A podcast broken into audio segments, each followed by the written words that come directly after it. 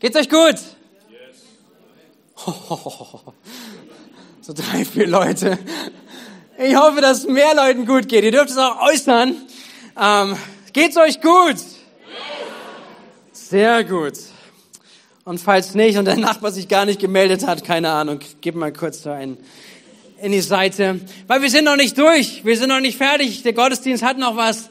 Und ich freue mich darauf, dass ich ähm, euch mit hineinnehmen darf in ein Thema, in eine Predigt hinein, wo wir uns betrachten, was, was Gott sagen möchte. Und ich glaube, dass es für heute ist. Ich glaube, dass es gut ist, dass du heute da bist, dass du etwas mitnehmen sollst von dieser Predigt, von diesem Gottesdienst, mitnehmen soll, nehmen sollst, auch aus dem, was wir nachher lesen aus der Bibel. Bevor ich da reinsteige, wollte ich mal eine kurze Frage stellen. Ähm, wer kennt das, wenn so bei der Nachbarschaft großer Sperrmülltag ist und alle möglichen Leute ihre Sachen rausbringen, dass man so versucht ist, so ein bisschen durch die, ähm, wir kannten das, wo wir aufgewachsen sind, war immer eine ganze Straße, die abgeholt wurde. Das gibt's ja heute nicht mehr. Heute bestellt man einzeln und dann kommt der Wagen und holt das Sperrmüll da bei sich zu Hause ab. Aber ich weiß, ich bin aufgewachsen, da war eine ganze Straße und jeder hat so sein Sperrmüll, was abgeholt wurde, nach draußen gebracht. Und wir als Kinder haben es geliebt, irgendwie durchzulaufen und sagen, vielleicht finden wir den einen Schatz. Wer kennt das? Ja, oder? Und dann hat man immer gehört, man darf das nicht. Man darf da nichts mitnehmen. Das, was draußen steht, was Leute wegschmeißen, darf man nicht mitnehmen. Das ist Müll, das muss abgeholt werden. Aber, naja, aber wir, wir, es ist eine gute Sache, weiterzudenken, dass es manchmal so einen Moment braucht, wo wir Sperrmüll rausbringen persönlich, in unserem persönlichen Umfeld, persönlichen Haus, wir haben irgendwann für uns so die Regel gemacht, dass wir umgezogen sind von Wunsdorf hierhin. Ähm, wir hatten dort ein ähm, Reihenhaus, was noch ein paar Zimmer mehr hatte. Also wir hatten ein paar Möbel mehr. Das heißt, als wir umgezogen sind, wir haben ein paar Sachen nicht mehr mitgenommen und haben für uns als Familie dann diese Abmachung gemacht, für jedes Möbelstück, was wir irgendwie neu anschaffen, muss eins weg. Also nicht irgendwie, das wird immer noch voller oder da hast du dann irgendwas, was man noch da bräuchte und das kann man noch brauchen, sondern irgendwie so ein bisschen mehr so, nee, für alles, was, was dazu kommt, muss auch wieder was weggehen. Und ich glaube, dass es ein wichtiges Prinzip ist, dass wir immer wieder mal auch unser Leben durchgucken, persönlich, aber auch wirklich auch im Geistlichen, darum möchte ich sprechen, dass wir manchmal Ballast, den wir mit uns tragen, dass wir manchmal Müll, den wir mit uns tragen, dass wir ihn ganz bewusst zurücklassen dass wir ihn bewusst an Sperrmüll an den Straßenrand stellen und dass er da bleibt und hoffentlich kein anderer da vorbeigeht, da drinnen wühlt. Wisst ihr, was ich meine? Das was, das, was wir manchmal aus unserem Leben vielleicht wirklich zurücklassen und wegbringen und wegwerfen, das ist das Bild, oh, mal das, die Anfangsfolie nur bitte. Genau. So, dass wir Dinge zurücklassen, dass wir Müll rausbringen und dass der auch wegkommt. Darum geht's, was ist mein Thema für heute. Lasst es zurück, und das ist Mülleimer, falls ihr es nicht gut erkennen könnt. Lasst es zurück.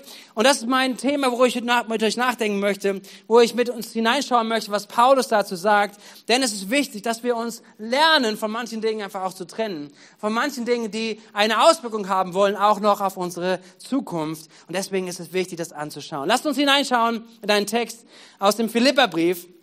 Ein Brief, den Paulus geschrieben hat. Übrigens, er saß im Gefängnis. Er schreibt diesen Brief an Christen. Er ermutigt Christen mitten in seiner Situation, die nicht so ermutigend war. Er schreibt in Philippa 3, die Verse 13 bis 14 folgendes. Er sagt, Geschwister. Also, er schreibt an dich, er schreibt an mich, er schreibt an uns. Geschwister, ich bilde mir nicht ein, das Ziel schon erreicht zu haben. Eins aber tue ich. Ich lasse das, was hinter mir liegt, bewusst zurück ich konzentriere mich völlig auf das, was vor mir liegt und laufe mit ganzer Kraft dem Ziel entgegen, um den Siegespreis zu bekommen, den Preis, der in der Teilhabe an der himmlischen Welt besteht, zu der uns Gott durch Jesus Christus berufen hat. So, für manche ist das vielleicht ein Text, oh, ich habe nicht alles verstanden, wir gehen da ein bisschen durch, aber es ist so wichtig, dass wir diese Prinzipien, die Paulus hier aufruft, dass wir uns die anschauen und dass wir es anwenden auf uns, weil er schreibt zu uns. Er schreibt zu dir, er schreibt zu mir, er wendet sich an uns. Er sagt, Geschwister, ich strecke mich aus und er sagt später in den Versen, so wie ich es lebe, das Vorbild, was ich euch gebe, so sollt ihr leben. Das heißt, wir dürfen das anwenden, auch für unser Leben, zu sagen, was ist hier, was Paulus uns sagt, was ist gut zurückzulassen. Und das ist mein erster Punkt. Lasse bewusst zurück, was hinter dir liegt. Und zwar alles das, was nicht Gott und seine Gnade ist. Lass Dinge bewusst zurück, lass zurück, was hinter dir liegt.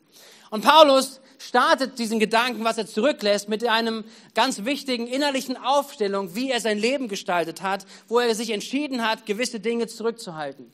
Weil Paulus ist aufgewachsen als ein Jude. Ähm, er ist aufgewachsen in einer Art und Weise, mit Gott unterwegs zu sein und auch zu sagen, wie kann ich mit Gott leben und wie kann mein Leben in Ordnung sein mit Gott. Wir, wir machen uns da vielleicht nicht so viele Gedanken drüber, vielleicht vielleicht auch doch und hoffentlich auch doch, aber, aber Paulus hat sich sehr, sehr viele Gedanken darüber gemacht, wie er, wie er mit Gott in Ordnung sein kann. Und als ein Jude hat er geglaubt, dass Gott wirklich real ist, dass Gott Schöpfer ist und dass man mit ihm leben kann und für ihn leben kann. Und er hat das Gebot und die Gesetze, alles Alte Testament, was wir als Alte Testament kennen, auswendig gekannt, das meiste davon. Und er hat gesagt, das setze ich um mit aller Kraft, mit allem, was ich bin, mit allem, was ich kann. Und ich bin so ein richtig guter Jude, weil ich dann weiß, hey, Gott ist in Ordnung mit mir, weil so hat er Gott verstanden, wie Gott mit ihm umgeht. Gottes Anerkennung zu bekommen durch die Leistung, die er bringt dass er sich an alles hält, was Gott wohl sagt. An alles, was er so bis jetzt verstanden hat, was er sehen konnte aus dem, aus der Bibel, aus dem Alten Testament. Und Paulus hält sich dran. Und jetzt sagt er aber Folgendes, was, was wir dann ein, anwenden dürfen. Paulus beschreibt sich nochmal selber einige Verse davor, nämlich in Philippa 3, die Verse 4 bis 9. Er sagt, ich hätte allen Grund, mich auf Vorrechte und Leistungen zu verlassen. Wenn andere meinen, sie könnten auf solche Dinge bauen, ich könnte es noch viel mehr. So sein System war, ich bin in Ordnung vor Gott, wenn ich die Gebote einhalte. Und er, er ist da auch nicht kleckernd, ja. Er sagt so, übrigens, ich bin einer mit der Besten gewesen. Wenn es darum ging, die Gebote einzuhalten, die Gott gibt, ich war einer der Besten. Das sagt er hier. Ich wurde, wie das, das Gesetz des Mose vorschreibt, acht Tage nach meiner Geburt beschnitten. Also ein, eine Hinwendung zu Gott, dass er Jude ist. Ich bin meiner Herkunft nach ein Israelit, ein Angehöriger des Stamms Benjamin, ein Hebräer mit rein hebräischen Vorfahren. Meine Treue zum Gesetz zeigte sich daran, dass ich zu den Pharisäern gehörte. Das war eine Gruppe, die besonders darauf geachtet hat, dass, die Gebote von Gott eingehalten wurden. Und weil sie so sehr darauf geachtet haben, haben sie so überlegt, wir machen sogar Gebote, die uns helfen, dass wir nicht mal in der Nähe kommen, die Gebote von Gottes zu brechen. Habt ihr das mitbekommen, ja? Also sie haben nochmal zusätzliche Gebote gemacht, weil sie sagten, falls jemand schon ein Gebot von den, von den Geboten Gottes bricht, das ist ja nicht in Ordnung. Das heißt, wir machen noch krassere, krassere Gebote, damit man nicht in die Nähe kommt, ein Gebot, was Gott gegeben hat, zu brechen. Das waren die Pharisäer. Und er sagt, ich gehörte dazu. Und in meinem Eifer für das Gesetz zu kämpfen, ging ich sogar so weit, dass ich die Gemeinde, also Christen, verfolgte. Ja, was die vom Gesetz geforderte Gerechtigkeit betrifft, war mein Verhalten tadellos. Also er hatte einen Weg gefunden, mit Gott in Ordnung zu kommen. Das ist übrigens, was wir Menschen wirklich suchen. Wir wollen mit Gott in Ordnung kommen. Und seine Antwort war, ich weiß doch, was Gott möchte. Und meine Antwort ist, ich tue das, was ich dann weiß, damit ich in Ordnung bin vor Gott. Und das hat er wohl ziemlich gut gemacht. So, Jesus spricht einmal in einem Gleichnis, in, in, in, den Evangelien wird es berichtet, über solche Pharisäer. Und, und Jesus kritisiert sie aber. Jesus sagt sie, diese Pharisäer, sie gehen, sind unterwegs und zwar in einer Art und Weise, dass sie vor Gott sich als gerecht hinstellen und gehen trotzdem am Herzen Gottes vorbei. Jesus beschreibt ein Bild, wo ein Pharisäer ist im Tempel oder in der Synagoge und es kommt ein Zöllner hinzu. Jemand, der offensichtlich nicht die Werte Gottes und die Gebote Gottes einhielt. Und sie waren zusammen in einem Raum und beide beten. Und der, der Zöllner betet und sagt, Gott, sei mir Sünder gnädig. Mehr hat er nicht zu beten. Und der Pharisäer betet und sagt, Gott, ich danke dir, dass ich nicht so einer bin wie dieser Zöllner da. Ich danke dir, dass ich besser drauf bin. Ich danke dir, dass ich hinbekommen habe, in meinem Leben in Ordnung zu sein. Und das sagt Jesus, er, er kritisiert das, er greift es auf und sagt, hey, das ist eine Selbstgerechtigkeit. Und später, wenn wir das Evangelium wahrnehmen, das, was Paulus auch versteht, ist, dass diese Selbstgerechtigkeit, wie gut wir auch immer noch sein könnten, nicht hilft, um vor Gott in Ordnung zu sein. Und das ist erstmal krasse Botschaft, aber es ist eine gute Botschaft.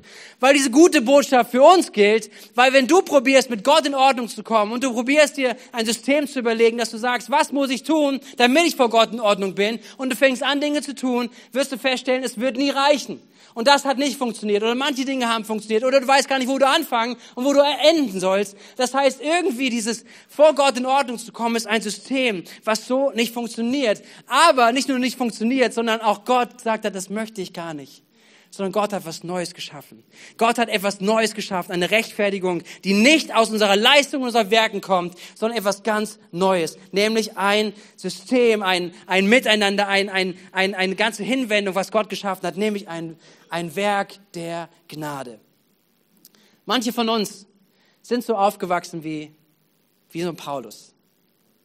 Ich glaube auch, vielleicht mit christlichen Inhalten, aber trotzdem mit so einem Bild, dass sie sagen, ich höre von Gott oder wenn ich über Gott nachdenke, dann kommt mir als erstes in den Sinn, was muss ich tun?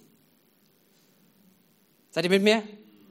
Als das erstes kommt, wenn, wenn, wenn Gott mich so sieht, wenn Gott mich wahrnimmt, dann hat er bestimmt ganz vieles mir zu sagen, was ich nicht gut mache. Dann kommt Gott als erstes mit dem, das hast du falsch gemacht, tu das, tu das, tu das nicht und das solltest du tun. Und manchmal sind wir so geprägt worden, auch weil wir Gott so gehört haben. Ich glaube, dass, dass viele Jugendliche auch, auch ähm, Kirchen und Gemeinden verlassen, weil sie genau so ein, ein Verständnis plötzlich für sich entwickelt haben, vielleicht gehört haben, zu sagen, hey, Gott ist ein Gott, derjenige, der immer nur darauf achtet, was du falsch und was du richtig machst. Und der Gedanke vielleicht dabei ist, wenn ich umso weiter weg bin davon, umso weniger kann mich das ja treffen. Umso weiter ich weggehe von dieser, von dieser Nähe, von da, wo Gott ist oder wo ich was über Gott höre, dann werde ich umso weniger ein schlechtes Gewissen haben, weil, weil dann weiß ich ja nicht, was Gott denkt. Und das ist ein Bild, wie Paulus unterwegs war. Und die andere Antwort ist darauf, vielleicht zu reagieren und zu sagen, okay, ich will mich bemühen, alles richtig zu machen. Aber es gilt, über Bord zu werfen. Darum ist mein Punkt, ja. Es gilt, diesen Gedanken, diesen Ansatz, dieses System über Bord zu werfen, so wie Paulus es sagt. Denn Paulus spricht weiter in Vers 7. Genau diese Dinge, also eigentlich was gut war, wo er gedacht hat, da komme ich zurecht vor Gott, die ich damals für einen Gewinn hielt, haben mir, wenn ich es von Christus her ansehe, nichts als Verlust gebracht. Mehr noch, Jesus Christus, meinen Herrn, zu kennen, ist etwas so unüberbietbar Großes, dass ich, wenn ich mich auf irgendetwas anderes verlassen würde, nur verlieren könnte. Seinetwegen habe ich allem, was mir früher ein Gewinn zu sein schien, den Rücken gekehrt. Es ist in meinen Augen nichts anderes als Müll. Den, denn der Gewinn, nach dem ich strebe, ist Christus. Es ist mein tiefster Wunsch, mit ihm verbunden zu sein. So, das, was Paulus hier sagt, was er bewusst zurücklässt, was er an den Müll, an, als Müll rausbringt und an, den, an die Seite stellt, was abgeholt werden soll als Sperrmüll, das ist dieser ganze Gedanke, komme ich in Ordnung mit Gott in dem, was ich tue? Und er sagt, nein, diesen ganzen Gedanken, diesen ganzes, ganze System, dieses ganze Verständnis, das bringe ich raus. Ich lasse es hinter mir. Und wisst ihr, mein Gebet für uns heute Morgen ist, vielleicht hast du noch nicht ganz verstanden, worüber ich sprechen möchte, aber ich möchte mit dir darüber sprechen, dass wenn wir heute hier rausgehen, dass wir etwas zurücklassen. Nämlich jeden Gedanken, der uns probiert, in die Situation zu bringen, dass wir etwas von Gott verdient hätten. Dass wir, dass wir uns diese Anerkennung und seine Gnade, seine Liebe oder dass er in Ordnung ist mit dir, dass du irgendwas dafür tun könntest, dass irgendwas leisten könntest, was dich in Ordnung bringen vor Gott, bringen würde vor Gott. Dass wir diesen Gedanken und dass, wenn es sich runterzieht in unser Leben, dass wir diesen Gedanken zurückbringen können, dass wir hinkommen zu diesem, was Paulus hier sagt. Sein ganzes Leben gründet sich auf Gnade. Und Gnade ist ein Geschenk. Gnade ist Gottes Geschenk, Gottes Einladung an dich und an mich, dass er sagt, völlig egal, was deine Biografie ist, völlig egal, was deine Geschichte ist, wo du herkommst. Es reicht niemals aus, aber es muss nicht ausreichen, weil ich alles getan habe und ich schenke es dir. Gott schenkt dir Gerechtigkeit. Gott schenkt dir die Einladung, sein Kind, seine Tochter, sein Sohn sein zu dürfen. Das ist ein Geschenk, was er gegeben hat. Und Paulus sagt es nochmal, es geht darum, Gnade zu erfahren, Gnade anzunehmen und darin zu leben. Und alles, was dem widerspricht, das lassen wir heute hier. Amen. Seid ihr mit mir? Seid ihr bereit dafür? Ich wünsche uns das so sehr, dass wir anfangen, dass wir anfangen, ganz bewusst heute darüber nachzudenken, hey, Ich lasse Dinge zurück. Und zwar da, wo ich ein System in mir trage, wo ich probiere, irgendwie vor Gott in Ordnung zu kommen, Anerkennung von Gott zu bekommen. Lass uns nochmal hineinschauen. Einen anderen Brief von Paulus, der schreibt in Epheser Kapitel 2, die Verse 8 bis 9. Er sagt noch einmal, durch Gottes Gnade seid ihr gerettet. Und zwar aufgrund des Glaubens. Das ist die Annahme, es ist das Vertrauen, das was Gott getan hat. Ihr verdankt eure Rettung also nicht euch selbst. Nein, sie ist Gottes Geschenk. Sie gründet sich nicht auf menschliche Leistung, so dass niemand vor Gott mit irgendetwas groß tun kann. Hey, wenn du, wenn du im Glauben bist, wenn du gesagt hast, ich glaube Gott, ich glaube an Jesus, dass er für mich gestorben ist, dann möchte ich, dass du weißt, dass du weißt, dass du weißt, dass, dass du nichts tun kannst, was du vor Gott dich mehr zu lieben bringt. Er nimmt dich an. Und übrigens gilt das auch für Menschen, die Gott noch gar nicht kennen. Es gilt auch für Menschen, die, wenn du gerade hier bist, oh, ich glaube nicht an Gott, aber du sollst heute von Gott hören, den Gott, an dem wir glauben, den Gott, den die Bibel uns zeigt, dass Gott ein Gott ist, der sagt, egal was du getan hast, ich liebe dich. Ich will dich in meiner, in meiner Gemeinschaft haben. Ich möchte mit dir Beziehung bauen. Ich möchte, dass du nach Hause kommst. Das ist Gottes Herz von ganzem Herzen. Und das ist nicht etwas, wo er erstmal Regeln aufstellt und das worum es jetzt geht, dich zu drehen und halt die Regeln ein, halt das ein, halt das ein, dann ist Gott in Ordnung mit dir. Sondern dass wir wirklich Gott kennenlernen als einen liebenvollen Vater, der ein Ja zu dir hat, dass er dich angenommen hat, dass du aus dieser Identität heraus dein Leben gestalten kannst. Amen. Hey, ich glaube, es ist so wichtig, dass alles andere, was ein, in deinen Gedanken hochkommt und die Anerkennung vor Gott äh, erzeugen möchte in dir, dass du das heute rausbringst. Dass du es heute als Müll entsorgst, dass du es zurücklegst und immer wieder merkst, vielleicht, wo das durchkommt, wo du probierst, Anerkennung von Gott zu bekommen, durch das, was du tust, dass du sagst, okay, hey, ich habe mich entschieden, Dinge zurückzulassen und das gehört dazu. Paulus sagt, es ist für mich ein Müll, den ich zurücklasse. Es ist so wichtig, da hineinzukommen. Lasse Dinge zurück. Lass das zurück, ein, ein, ein System aufzuhalten, wo du sagst, ich komme in Ordnung mit Gott. Hey, ich möchte weitergehen, auch darüber nachzudenken, was können wir noch zurücklassen heute? Welcher Ballast sollten wir zurücklassen? Und ich glaube, dass genauso dazu gehört, ähm, auch dass wir früheres Versagen zurücklassen. Wenn du hier bist gerade und du sagst, mein Leben, ich guck's an ich habe in meinem Leben echt krasses Versagen. Vielleicht diese Woche Hey, wenn du mit Gott unterwegs bist und du merkst, okay, was, was ist, was, du sagst, hey, ich habe, ich weiß, was, was Gottes Absicht in meinem Leben ist, und dann komme ich gleich nochmal drauf zu und so weiter. Ja, aber das, dass ich merke, hey, ich, ich habe versagt, ich habe vor Menschen versagt, wo auch immer. Und das ist ein, ein ekliges Ding, was in unserem Leben Raum einnehmen möchte, richtig? Dieses Versagen oder da, wo man, wo man daneben gelegen hat, es möchte immer wieder in unserem Leben aufkommen. Und es möchte dich vor allen Dingen lähmen für deine Zukunft.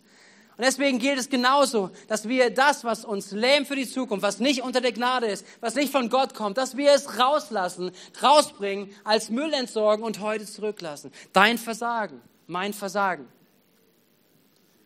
Vielleicht merkst du die Auswirkung dessen noch. Vielleicht merkst du, merkst du Dinge, aber dass sie keine Auswirkung hat für deine Zukunft im Namen von Jesus.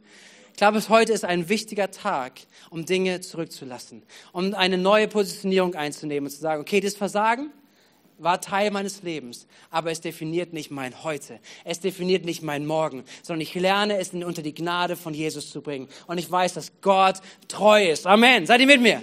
Also ein Versagen, lass es zurück heute. Was mit Sünde? Sünde, die wir begehen.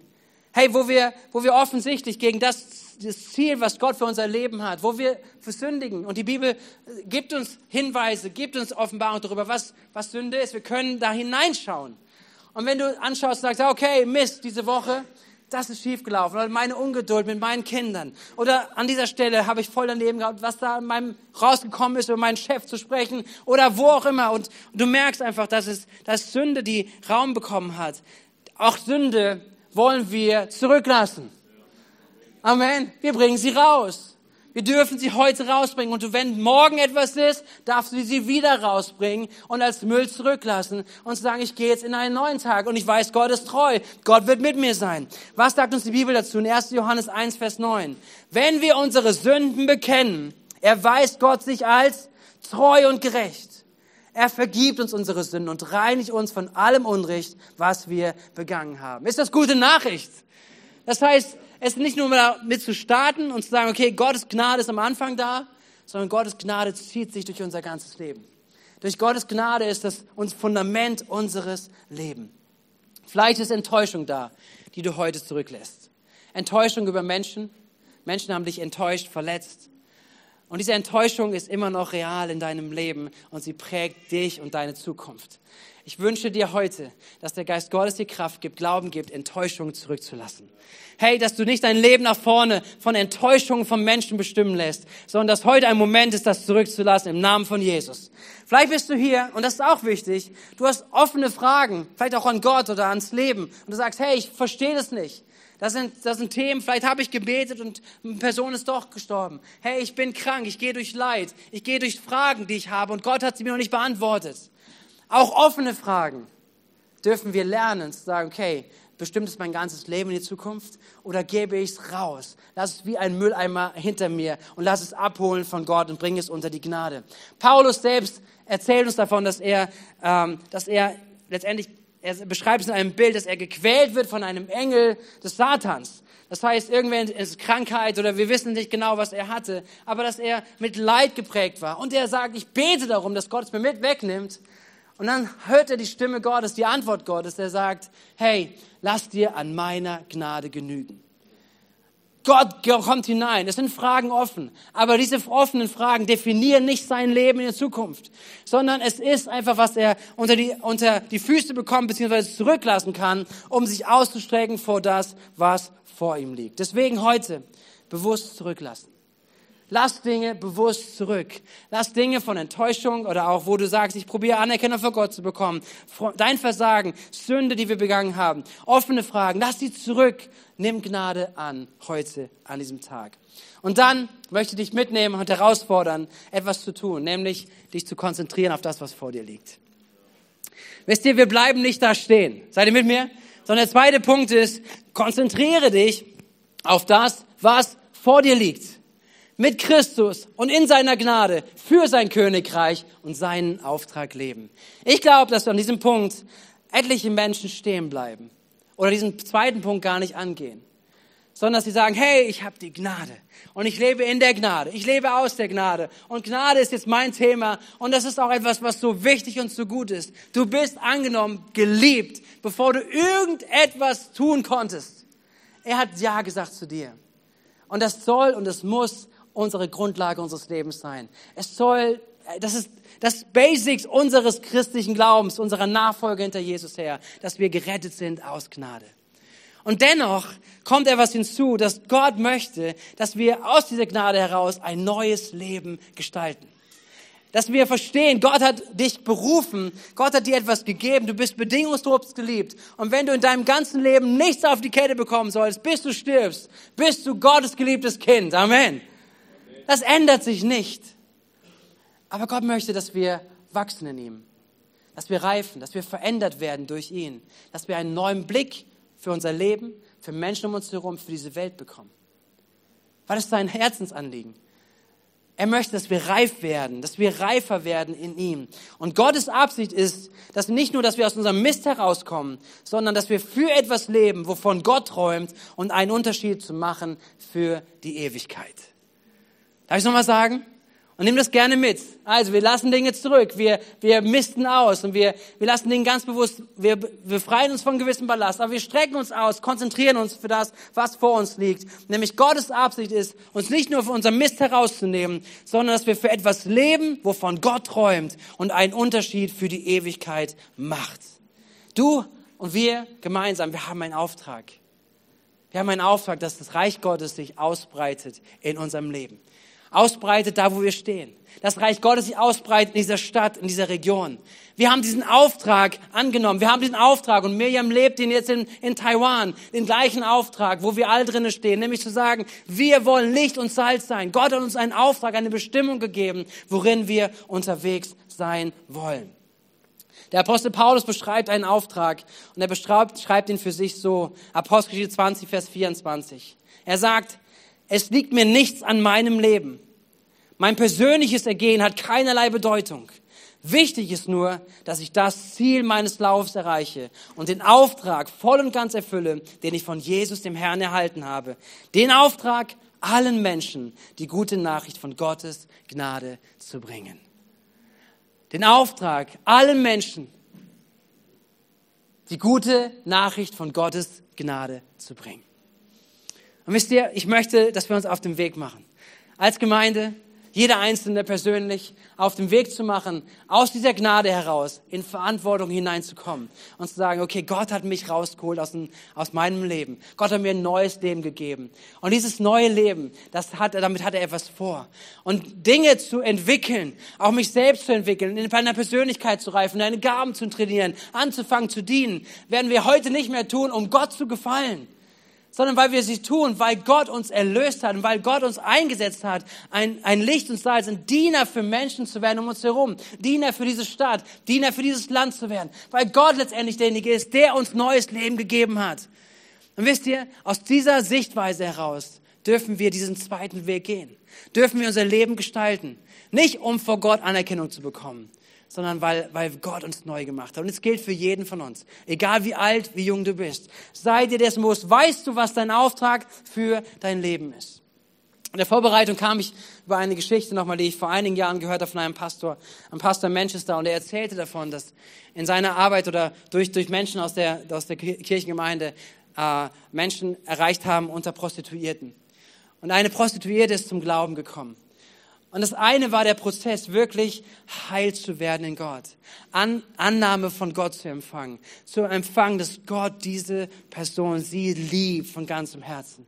Dass der Wert nicht in irgendwelchen Dingen kommt, was sie getan oder nicht getan hat, sondern dass ihr Wert allein darin liegt, wer Christus ist für sie. Dass ihr ihr alles vergibt, alles Versagen, dass Gott sie neu macht und sie hat es entdeckt und erlebt. Und sie haben als nächstes angefangen darüber zu sprechen, hey, was könnte denn jetzt der Traum davon sein, was Gott mit deinem Leben noch macht? Und vielleicht denkst du im christlichen Kontext, ja, Moment mal, aber es ist so eine, das gehört sich ja eigentlich, das macht man ja nicht als Christ. Und wie kann sie jetzt noch brauchbar sein irgendwie im Reich Gottes? Hey, aber das ist Reich Gottes.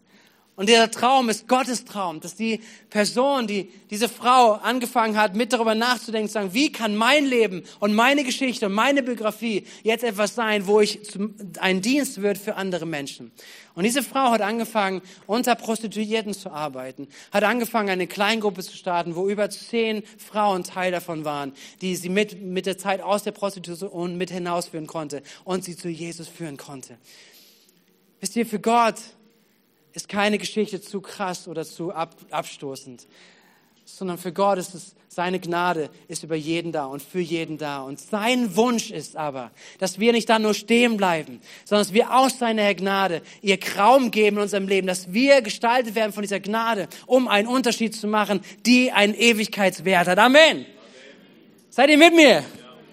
Ich möchte in zwei Wochen auch noch mal darüber weitersprechen, auch was wir glauben, auch als wofür wir hier als Gemeinde da sind, auch gerade in diesem Punkt unterwegs zu sein. Und das Dritte, und dann komme ich zum Schluss, ist, das zurückzulassen, nach vorne auszustrecken mit aller Kraft. Nämlich das, was Paulus sagt: Laufe, ich laufe mit aller Kraft auf dieses Ziel zu. Das bedeutet diszipliniert, ohne Ablenkung und Kompromisse, mit Ausdauer. Und das ist etwas, was wir lernen dürfen, wo wir uns einander auch ermutigen dürfen, wo wir mutig sein dürfen, zu sagen, wir sind so schnell dabei, in alle möglichen Themen unseres Lebens wirklich mit ganzer Kraft, mit ganzem Eifer, mit ganzer Energie drinnen zu sein, Karriere zu bauen und das zu machen, das zu machen. Aber wenn es darum geht, vielleicht Kirche zu sein, vielleicht im Reich Gottes zu investieren, dann sind wir, Moment mal, wenn ich noch was übrig habe, das könnte ich geben. Aber Paulus dreht sich irgendwie um. Paulus sagt mit aller Kraft. Mit aller Kraft laufe ich dieses Ziel. Ich will den Auftrag, den Gott in meinem Leben gegeben hat. Ich möchte ihm Priorität geben. Ich möchte mit aller Kraft dem nachjagen. Und ja, das gilt es zu entdecken. Ja, das gilt es runterzubrechen auf jede Lebensphase, die unterschiedlich ist. Aber ich möchte, dass wir eine Gemeinde sind, miteinander unterwegs sind, die wir einander ermutigen zu sagen, hey, Gott hat was in dich hineingelegt. Und ja, es kostet vielleicht einen Schmerz der Veränderung. Es kostet ein Opfer aber wir, wir geben ein Opfer, wir können ein Opfer geben, weil wir wissen, wer, wer wir sind, was Gott uns hineingelegt hat und weil wir die Kraft des Heiligen Geistes mit uns haben. Amen. Wir haben in den letzten Wochen irgendwie verschiedenste Treffen gehabt, auch in Leitern, und wir haben darüber gesprochen, dass es wichtig ist, so eine Work-Life-Balance zu haben. Seid ihr mit mir? Es ist wichtig, richtig? Es ist wichtig zu gucken, okay, mein Leben, meine Arbeit und dann habe ich mein Leben und da gehört Familie und alles Mögliche zu und so alles irgendwie in der Balance zu halten. Und es stimmt auch und wir auch in unseren, als Teamleiter oder wo wir Verantwortung tragen, wir wollen auch darauf achten für uns selbst, aber auch für Mitarbeiter und in den Teams. Und dennoch, dennoch, jedes Konzept, was wir hören, auch um uns herum, was in dieser Welt gibt von Work-Life-Balance, hat eine wichtige Komponente nicht nämlich die Komponente des Heiligen Geistes. Oh, ist aber sehr ruhig. Ich finde es was Gutes, weil wir, wir dürfen mit dem Heiligen Geist rechnen. Wir dürfen mit der Kraft des Heiligen Geistes rechnen. Das heißt dennoch, dass wir verantwortungsvoll, verantwortungsvoll mit unseren Ressourcen umgehen dürfen und auch sollen. Aber dennoch, wir wollen dem Geist Gottes Raum geben. Wir wollen das doch erleben, dass Gott durch uns etwas tut, was wir aus unserer Kraft nicht heraus tun können. Aber wann kommt dieser Moment? Es kommt an dem Moment, wenn unsere Kraft zu Ende ist. Und wenn wir sagen, aber Gott, ich vertraue dir für den nächsten Schritt. Ich gebe dir die nächste Stunde. Ich gebe dir die nächste Möglichkeit. Ich gebe dir dieses, was, was meine Kräfte und so weiter überspannen würde. Aber ich gebe es dir und ich vertraue, dass du kommst. Manchmal sprechen Leute uns an und, und sagen vielleicht, hey, wir als Kirche, ihr baut hier Sonntag für Sonntag hier auf und ab. Das ist ganz schön zeitintensiv und ganz viele Kräfte und so weiter. Und ja, es stimmt. Aber ich dachte, auch als ich heute Morgen hingekommen bin, gebetet habe, ich möchte ein Stück weit dem widersprechen lernen. Und ich wünsche, dass wir das tun. Nämlich zu sagen, ja, es ist richtig. Aber es lohnt sich. Es lohnt sich für jeden Menschen, für jede Person, die heute Morgen hier sein konnte, für jede Person, die das hören konnte, für jede Person, die mit im Lobpreis stehen konnte, für jede Person, die gehört hat, dass Gott sie liebt, für jede Person lohnte es sich, diesen Einsatz zu bringen, weil wir glauben, dass das Ewigkeitswert hat, wenn Menschen ermutigt werden, wenn Menschen herausgefordert werden, wenn Menschen gehört, hören, dass, sie, dass Gott sie liebt, dass Gott sie retten möchte. Amen.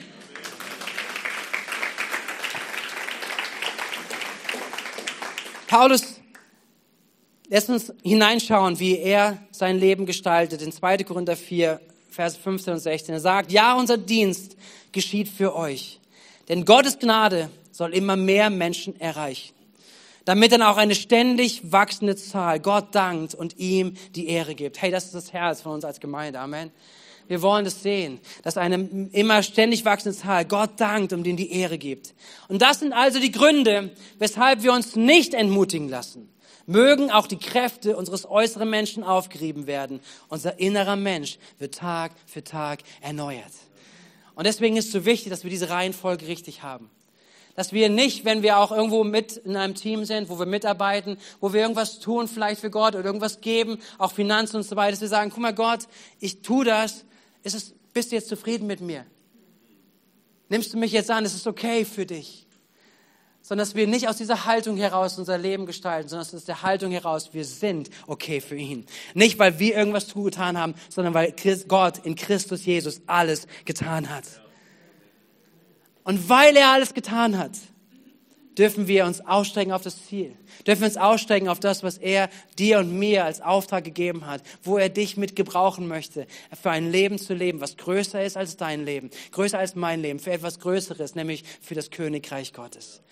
Und ich wünsche Menschen, die wir heute hier sind, dass du dieses, auch dieses diesen zweiten Punkt, dass du ihn entdeckst für dein Leben und dass du dem eine Chance gibst, einen Raum gibst, auch Gott darin entdeckst und sagen, hey, das sprengt jetzt vielleicht meine Grenzen, meine Vorstellung aber es lohnt sich, da Gott zu entdecken. Ich möchte zum Abschluss kommen und möchte beten. Ich möchte beten, dass das Team nach vorne kommt. Und es ist ein Aufruf, der diese zwei, diese zwei Punkte drin hat. Es ist dieser Aufruf an Christen und auch an Nichtchristen, dass du eingeladen bist, heute Sperrmüll zu betreiben. Und zwar ganz bewusst. Sperrmüll, Dinge, an die vielleicht an Gottes, an das Kreuz von Jesus zu bringen. Sperrmüll ganz bewusst hier an diesem Ort und heute hier zu lassen und zu sagen, hey, Dinge lasse ich zurück. Und wir fangen an mit diesem wirklichen wichtigen, entscheidenden Punkt zu sagen, überall, wo ich merke, dass ich probiere, meine Leistung vor Gott zu rechtfertigen. Oder wo ich probiere, vor Gott irgendwas zu beweisen. Dass ich sage, hey, Ich lasse es heute zurück. Gott, offenbar mir das, zeig mir das, öffne mein Herz dafür. Vielleicht bist du hier und du kennst Gott überhaupt nicht so. Du kennst Gott wirklich als diesen, der richtend ist, ein Gott der Strafe, ein Gott, der, wenn er mit dir spricht, wenn, er, wenn du ihm begegnen würdest, der, der dich klein machen würde und sagen würde, das hast du falsch gemacht und das hast du falsch gemacht und komm mir nicht unter die Augen. Wenn das dein Bild ist von Gott, dann lade ich dich auch ein, dieses Bild von Gott heute rauszubringen, in den Müll zu bringen. Einen Gott, den wir kennen, den Gott, der sich offenbart hat in Jesus, von dem wir lesen dürfen in der Bibel, von den Berichten über Jesus. Er stellt sie uns dar als ein liebevoller Vater. Ein Vater, der jeden liebt. Und er jeden Menschen möchte, dass er diese Liebe wirklich als allererst in seinem Leben entdeckt. Und diese Liebe anzunehmen, diese wirkliche Annahme von Jesus zu erleben, sie sprengt jede Dimension, die du dir vorstellen kannst.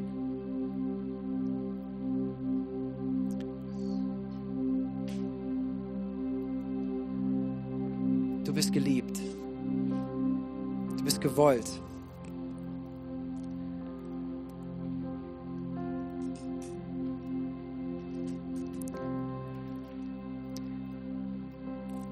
Wenn du gerade merkst, dass Abers in dir aufsteigen. Moment mal, aber, aber Moment. Aber ich habe es nicht verdient. Mein Versagen und Schuld und Sünde und all das. Dann ist es vielleicht gerade der Moment, wo der Heilige Geist dich anspricht. Sag mal, diese Abers, die darfst du heute rausbringen. Und es ist wichtig, dass du sie rausbringst, dass es Müll ist. Paulus sagt, es ist Müll.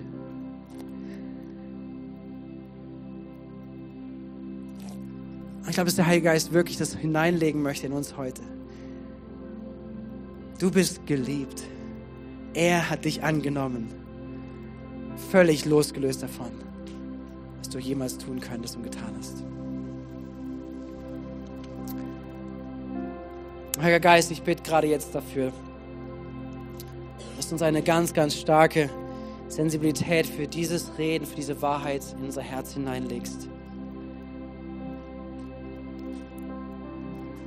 Und dass du uns einen Mut gibst, einen Mut gibst, darauf zu reagieren, einen Mut, einen Glaubensmut gibst, wirklich Dinge rauszuspeisen, Dinge über Bord zu werfen, Dinge zurückzulassen, alles, gerade wenn es auch solche Lügen sind, Herr.